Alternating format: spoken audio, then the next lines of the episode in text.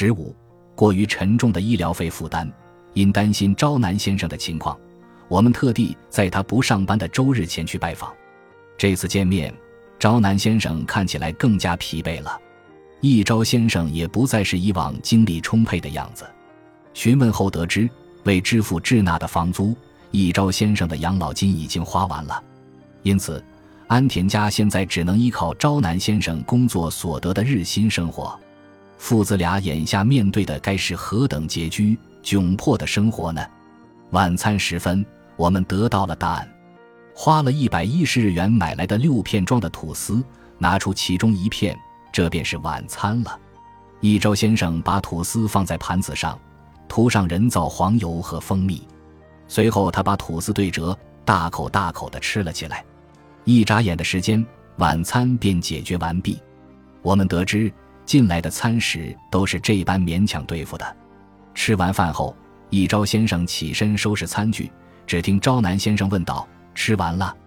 吃药吗？”“嗯。”据悉，昭南先生此前努力加班，终于凑够了一昭先生看病的钱。昭南先生在父亲去医院的日子放下了工作，难得的休息一天。陪同父亲去医院看病，因为我忙于工作，家务事全都交给父亲操持了。但是父亲要去医院的话，我还是会放下工作陪他一同前往。不过，与其这么说，不如说是父亲现在已经没法独自去医院了。我必须放下手头的工作，接送父亲往返于医院。除此之外，别无他法。支付了滞纳的房租及一昭先生看病的费用后。这段时间的开支比平时要多了十万日元左右，这对于安田家来说无疑是巨大的负担。靠着一昭先生的养老金以及昭南先生一点一滴存下来的钱，总算是支付了这笔费用。但是付完这笔钱后，父子俩手头上几乎没有可支配的余款了。从那一天起，只能依靠昭南先生每天七五百日元的日薪勉强为生。